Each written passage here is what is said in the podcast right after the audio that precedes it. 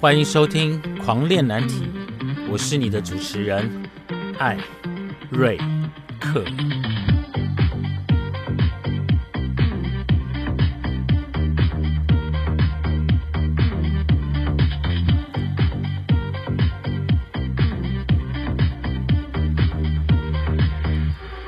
我们聊难题，聊青春，聊叛逆，聊出柜。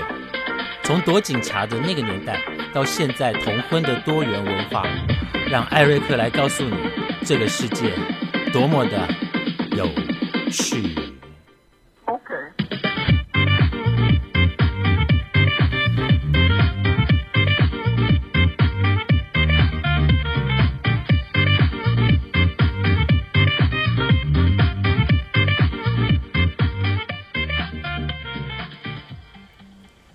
各位听众，晚安。现在是二零二三年三月二十四号清晨两点零七分。是的，我又在深夜里面录音了。在前几集的节目当中呢，有告诉大家关于同志三温暖，它到底有什么样神秘的地方？那到底该怎么去玩？该怎么选择？如果没有听的听众呢，赶紧去下载收听，好不好？完全免费。那另外呢，也有告诉大家关于三温暖到底能不能遇到真爱这件事情，所以大家相信，大家对于三温暖一定有一些想法跟期待。那今天呢，要再来跟大家聊一聊的是什么呢？今天想跟大家聊一聊的呢，是关于我在国外被勒索的经验。各位听众，你有没有被勒索过呢？不是霸凌哦，是勒索。各位听众。你有没有曾经在某个公园的某个角落被勒索呢？可能有，可能没有。在八零年代那个时候，吼，很多像是流氓，或者是所所谓现在的八加九，常常会在呃公园的地方呢，就会去找同志下手，然后呢，他就去搜，呃，就去恐吓他，然后就要从他身上呢，能够得到金钱。那你说现在有没有？我相信应该还是有，网络的骗子还是很多。举例来讲，像是 UT 聊天室，或者是呃同志交友的网站，或者是 APP，好，就是 App，Grander，我以前念 Grinder，后来念 Grander，Grinder，好啦，你们知道是哪一个哈？其实呃，网络诈骗真的也很多，就是照片跟人不符。哎，我很离题了哈。好，就是。有没有可能就是你在交友软体里面约的人，可能他可能他就是一个假照片，然后呢，你可能就被他勒索了。我觉得也有可能，因为同志不太会去报警，哦，不太会去报警，所以就很我觉得同同志呢就已经被变成是一个社会的弱势。但我现在觉得同志越来越强势呢，哈哈，快越来越变主流了。好，那今天呢跟大家聊一聊勒索的事情呢，其实哎呀。大家知道，难忘的事情有分两种。第一种难忘的事情呢，是美丽的事情、好的事情，会让人家觉得很难忘。第二种难忘的呢，就是很不堪的难忘。今天呢，就是要来跟大家聊一聊，我到底有多不堪，真的很不堪，而且不堪呢，不堪到了国外去。今天要跟大家聊的是我在香港、深圳，好，就在去深圳的时候遇到发生的一些事情。香港呢，我总共去过三次。第一次呢是跟呃我的家人一起去香港的，好久好久以前了。第二次呢是跟我一个外国男朋友去香港，那我们有进到深圳去。然后第三次呢是带我一个朋友，他去香港的医院做眼部的一个开刀。那这三次呢，都让我对香港还有深圳呢留下非常深的印象。可是那是很久很久以前了，大概是二十年前的事情了。那当时的深圳呢，跟现在的深圳真的没有办法比。当时的深圳，我记得还是很多的平房，没有什么大楼，然后走在路上也是尘土飞扬，我就是尘土飞扬的那种，就是还没有建设的的乡村，应该这样解释。如果如果是二十年前有去过深圳的，你大概能够想象出我说的是什么哈？那当然啦，在过去在过去几集的节目呢，一直有跟大家预告说我要跟大家讲深圳被勒索的事，今天就来跟大家聊一聊。其实我很喜欢出国到处走走哈，不过那是很久以前的事情了，就是发生这个被勒索的事情是很久以前的事情了。那在三十岁之后呢，其实出国的次数很少，手指头呢是数得出来。各位听众，今天的呃故事内容呢，大家可以在 PC Home 的个人新闻台里面搜寻 Podcast 的同名的专的一个部落格，叫做“狂恋难题”。狂恋难题里面就有讲我被我在深圳的被勒索的事情。那这是很久以前事情，所以我以前是用文字记录下来。那现在还好，我觉得还好，我有用文字记录下来。不然吼，以现在这个年纪啊，应该该忘的都忘了。好，该忘的都忘了，有点失智了吼。深圳呢，我去过三次，刚跟大家说过了。在第二次的时候呢，我跟我的美国男朋友呢，我们先是到了香港。然后隔天呢，我们就一起去了深圳。那这个男朋友呢，他告诉我说，呃，在深圳那个地方呢，有非常多好吃的东西，就是非常道地的港式饮茶，或者是比较道地的一个台湾中国餐厅。他说很好吃，而且又很便宜。认识我的听众，你就知道我是那种听到吃我就会跑第一的那种人，很难想象，对不对？我是那种听到吃。然后就跑第一，我想这应该是我现在体重八十公斤的原因了哈。好，那讲到吃的这件事情，我是真的不落人后，所以我的家人曾经跟我说过吼，他说：“哎，艾瑞克，你一定要把你的中文名字给改掉。”我说：“为什么？”他说：“因为你的本名吼里面的一些部首啊，会把你未来都给吃光光，就是你赚再多的钱都会把它给吃掉。”我后来呢，相信这件事情了，因为我赚来的钱真的都是被我吃掉比较多，好，真的是比较，我不需要买衣服，我也不需要什么名牌包，都不用，但是吃对我来讲很重要，不见得一定是要吃昂贵的食材，可能就是我想吃就吃，不想吃还是要吃，好，要不然呢，就是我的名字呢很容易跟别人有口角，那事实证明这几年下来呢，口角这件事情我还好。真的就我不太跟别人吵架了哈，我都是听听别人讲，我不太跟人家吵架，因为我觉得随便他。那不过吃的部分呢，我觉得算命真的还蛮准的。然后那次呢，跟美国男朋友去的时候呢，有一家港式饮茶呢，我印象非常深刻，它东西真的超好吃，而且价格也非常的公道，应该在二十年前是很便宜的。也许当地人会觉得贵。但是对于我们观光客来讲呢，我们真的会觉得比台湾便宜好多，而且它的口味呢也蛮台湾人的。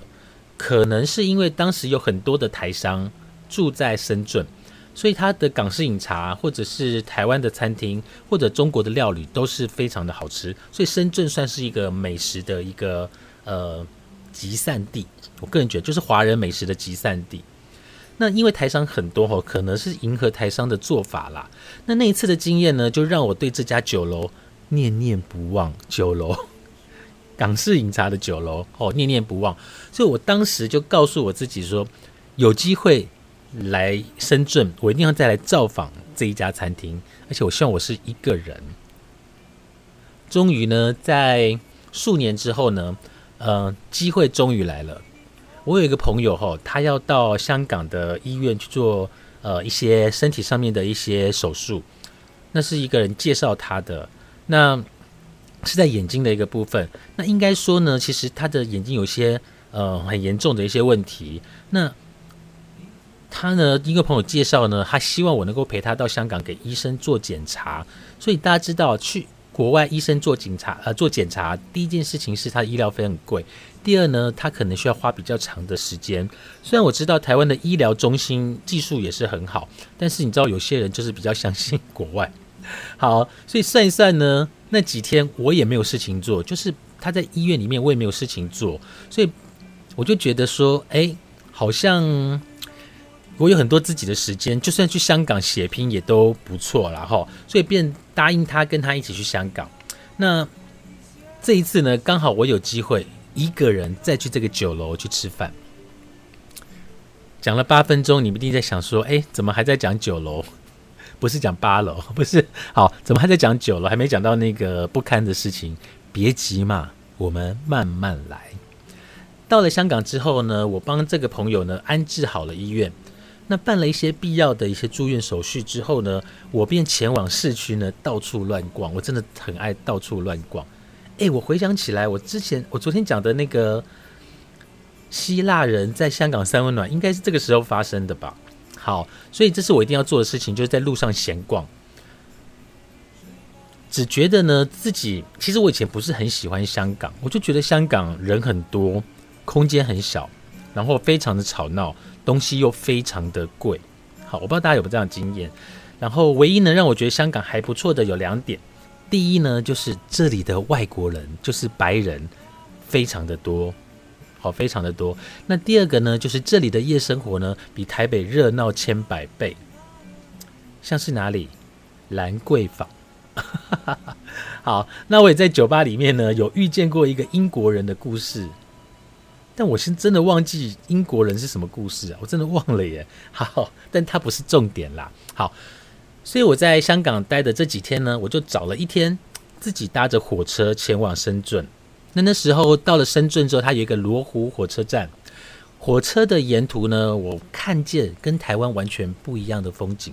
因为那时候的深圳呢，是还没有建设的，所以它是属于比较乡村的感觉。那从香港到深圳呢，其实时间不会很长哦，时间不会很长。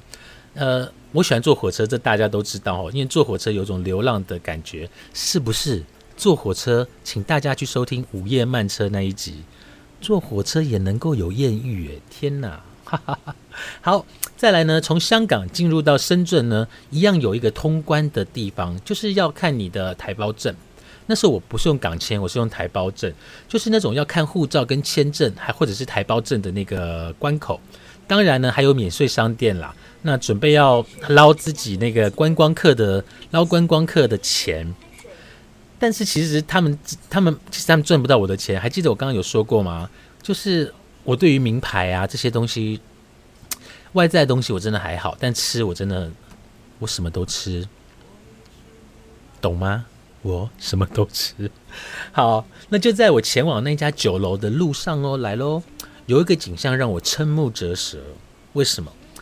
心里也很震撼，为什么？因为当时，因为我说深圳还没有很建设嘛，所以因为我们脑海中都是那种大陆啊，然后批斗啊的那种画面。就在我走在对街的一个地方，就街的对面的时候，有一个像以前，就是我们台湾会有那个路上的布告栏。就是贴满那个满当日报纸啊，或者是在租屋啊的那种广告的那一种布告栏。那就在那个布告栏的下面呢，我看到有一个年轻人，他双手被靠在后面，然后头低低的蹲着，然后胸口呢贴了一张字条，上面写着“我是小偷”。哎呀，各位听众，你知道在当时在我们这种台湾这么这么。开放的一个社会，这么讲究纪律的社会，看到这样的画面真的很震撼吼。那那个震撼呢，让我联想到电影里面才会出现看到的，就是大陆在内斗，就是斗争的那个画面，也就是那个文革时候的批斗大会啦。没有人权的那个时代，怎么会出现在这个年代呢？所以当时我对大陆真的是一点都没有办法理解，我是无法理解的，因为在台湾不可能有看到这样的画面。那。你知道，同志呢的雷达是非常的敏锐的，好，所以走到哪里呢，gay 的眼睛呢一定不会放过任何身边经过的男子。我一直觉得走在路上呢，看男生呢，看到好看的男生就觉得哇塞中大奖，就是就是有这种感觉。我觉得好看的男生呢是路上最美的风景。那当然我也不例外了哈，就是我一定会在路上跟人家呃对眼啊。然后像帮路人打分数啊，吼！如果呢看到还不错的人呢，就会多回头看几眼。你们会吗？我会。好，所以呢走着走着呢，走着看着走着看着呢，迎面这时候就迎面来了一个男生，大概高我半颗头吧。那我不是很高了，我大概就是一六八。那高我半颗头，大概一七二吧。好，那身材呢壮壮的，长得还蛮好看的耶，就长得是。长得还不错，就是眉毛浓浓的一个男生。那你知道看到不错的呢，你就回头多看几眼嘛，对不对？好，那当我们擦肩而过的时候，你知道大家有没有一个经验？你你怎么确定跟你迎起迎面走来的这个人他是不是同志，或者你们是不是有看对眼？一定是你两个擦肩而过之后，四目的眼神一度重叠，有几秒钟之久。好，那当你走过他的时候，然后你们两个会回头，基本上就差不多了，已经成定局了。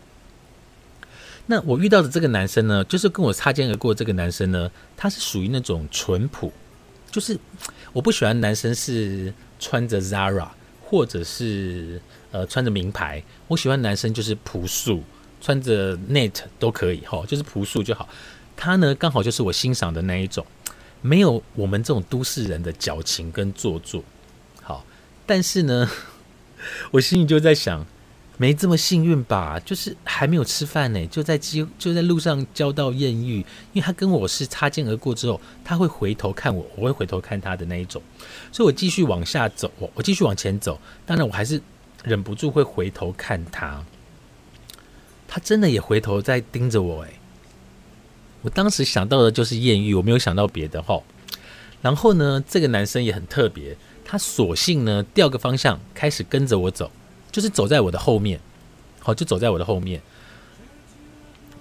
当下我觉得，我想说，哇，没想到大陆人还这么开放哦，好，那为了确定呢，他是跟着我的，所以我不断的呢，就是加快脚步，或者是放慢速度，他总是一一的跟上，就是不管我走快或者我走慢，他就是跟上来了，好，就是跟上来了，好，那甚至呢，他还对我投递了一枚挡不住的微笑，天哪！各位听众，如果你的天菜对着你微笑，你受得了吗？我受不了。好，所以呢，我就心里面就窃喜，就是哎呀，好啦，吃饭待会再说好了。哈，我就停下脚步的同时呢，这个男生他就向我走了过来，他直接的跟我说：“我喜欢你。”这个呢，让我对他的大胆呢感到啼笑皆非。难不成呢？我又来到了哪个超文明的城市？可是深圳对我来讲就是一个正要开发的一个村庄。可是居然有人这么直截了当的跟我说：“我喜欢你。”很直接，那我也觉得心花怒放。那他后来呢，就又说：“他说我想跟你做啊，你喜欢的人在路上跟你擦肩而过，然后四目交接之后，然后他跟你说我喜欢你，然后我想跟你做。”你们会想到什么？我当时什么都没想到，我就想说：“哦，好啊，那就就来吧。”哈，他说：“我想跟你做，很直接，所以我就心花怒放。但是呢，我心里还是有一点警戒，因为这个算这个天上掉下来的礼物安全吗？吼，就是住香港的酒店，该说的呢，呃，该说我没心眼，还是太笨，或者是色欲星星。”好，就是其实，在跟他闲聊了几句之后呢，他大概就知道我是观光客，然后我也就泄了我的底，就是我是台湾来的，然后大概在聊一些，你是来旅行的呢，还是来公干的？那是住香港的酒店吗？然后我就很没有心眼的，所有的答案我都告诉他了，我都跟他讲，我说我还没有吃东西，你要不要陪我去吃午餐，聊聊天？接下来要做什么事情呢？我们吃饱了再说。结果呢，这个男生呢？他真的陪我到了餐厅，可是呢，他说他不饿。那我点了很多的东西，我以为他会跟我一起吃，好，但是呢，他真的也没吃哦，他就真的就是看着我在吃东西。那他只是笑着，然后陪我聊天跟说话，然后看我吃东西。我我现在回想起来，应该是有一点深情吧，就是我觉得就是你喜欢的人，然后一直盯着你，然后微笑，你会觉得很浪漫。我那时候真的是昏了头了哈，然后可能我是我点东西就是也点很多，所以可能也让他在盘算着说到底该怎么宰我这一头台湾猪。那在过程当中呢，吃饭的过程当中呢，我就跟他聊一聊一些有的没有的，只是只是闲聊，我根本不在乎我们聊的内容是什么。好，那当然啦，就是我心里有想到说，哎，待会真的有机会跟他来一个鱼水之欢吗？一个短暂的一个新陈代谢。人真的是很会幻想。我在跟他吃饭、跟他聊天的过程当中呢，他那件衬衫下，他衬衫下面的身体的，是怎样的一场美味？就是就是他是，好色情。好，那个美味呢，美过眼前桌上的美食吗？就是保暖思淫欲，你就会觉得说，吃完饭就应该要来思淫欲一下，对不对？好，所以肚子撑了，脑袋呢也跟着傻了，然后保暖私淫欲之后呢，欲望也来了。所以我就糊里糊涂的呢，就由他来领路，因为毕竟我人生地不熟嘛。原本呢，以为他会带我去一间什么不起眼的小旅馆，我都想好了哈，这个脑补都想好了。好，那这是我负担得起的一个费用，小旅馆嘛，终点旅馆、爱情旅馆那个是我还付得起。然后呢，他呢却自己吼绕去一个刚建好的商场，就是一个新的商场。那新场那商场是很新，然后呢，他就走进一间公厕，那我就跟他进到一间公厕，那就是厕所里面哈，不是尿池哈，就是上厕所的地方。那这个地方呢，会让我欲望高涨，就是公厕这种地方呢，总是会让我觉得莫名的兴奋。我是不是 gay 片看太多啊？就是公厕真的会让我兴奋吼。然后呢，我们将自己关进一间空间还蛮大的一个蹲式马桶的厕所里面。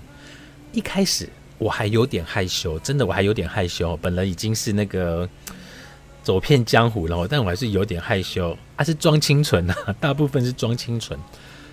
我们呢就亲吻着对方，然后用手呢粗鲁的在探索彼此的身体，那个温度跟那个身体的热度，就是。去感受对方身体的温度，就是那种激情的感觉。几乎呢，我们要用扯的方法把对方的衣服都给退下来了，就是把它给扯掉。他的身材呢，如我想象中的壮硕跟结实。那我将脸呢埋在他的胸膛里面，就好像在找回一种失去已久的温暖、依赖跟贪婪。好，当我们将裤子退到脚边的时候呢，哎，真的哦。我还握着他那个灼热的屌，就是还是属于粗跟中等长度的屌，就是就是它是热的，你知道屌热的时候多好摸，就是你揉着揉着搓着搓着，就是一种接近天使般愉悦的声音。哇塞，我是这样形容的吗？哦，好，一种接近天使般愉悦的声音来自于他的喉头，所以其实，在某个程度里面，我们算是做了哦。哦，这算是做了哦。好，那这个时候呢，就是我在听他天使般愉悦的声音的时候呢，这个时候呢，外面传来声响，像是有人进来上厕所。那我们的动作呢，就凝结在空气中，想要等那个人离开，好继续我们未完成的情欲。就是你知道，他我们两个都静止不动，然后等外面的人离开之后，我们才想要继续进继续我们的情欲。确定外面没有人的时候呢，我准备蹲下来要帮他吹了哦。我已经准备，我已经，我已经准备蹲下来要帮他吹了哦。他把我扶起，我一度以为他是不喜欢人家吹他，或者他是喜欢帮别人服务的那一种，所以我就站起来等着他重复我刚刚所做的动作。我等他来吹我哦。就在这个时候，说时迟，那时快。他呢，把他的裤子穿起来了，然后把他的衬衫穿起来了，并且挡在门口，好，挡在那个厕所的门口，不让我出去。事情不应该是这样进行的啊，怎么回事？我还来不及穿上我的裤子，就听到他说：“把钱拿出来。”你知道，我当场傻眼呢，就是就是就是。如果你要抢劫我、勒索我，你应该是进到厕所，你也不会让我握到你的屌，或者是有那种激情了之后，然后才来勒索我。就是你知道吗？就是那个激情只进行到一半，然后你就把钱拿出来，用就是很解，然后你又没办法。好，他说把钱拿出来，我真是傻眼。原来他真的是来要我的钱的。那应验了呢？我刚刚讲的有稍稍闪过的那个念头，我跟他僵持了一下，并没有马上把钱掏出来给他。我喃喃自语的说：“边穿裤子，那好囧。”边穿裤子边说：“怎么会这样呢？亏我刚刚还邀你一起吃饭呢，我还一直跟你聊彼此的事，然后对你没有戒心，结果你反而是这样对我。”当时的我呢，好像是要把对他的埋怨都说给他听，然后非常懊恼，就是刚才为什么会精虫冲脑，搞得自己会会不会惹来杀身之祸，我都不知道哈。他只是看着，之后他的脸上变得有一点凶狠，可是我觉得看起来是装的。我心里面还是坚持他是个好人，可能只是呃比较没有钱，可能需要钱。那可是他刚刚真的勃起不是吗？就是他也硬了啊，不是吗？就是哦，当时真的很尴尬。现在回想起来，当时真的很尴尬。但是呢，他并没有因为我碎碎念啊，或者有一点点的呃呃有一点不知所措的态度呢，他完全没有心软。他完全没有心软，倒是我的屌已经软到最高点了，我的心都凉了。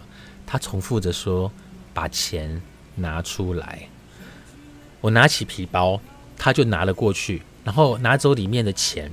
我还苦苦哀求他，跟他讲说：“留个几十块让我坐火车回香港吧。”好，一开始呢，他还嫌我钱带的少。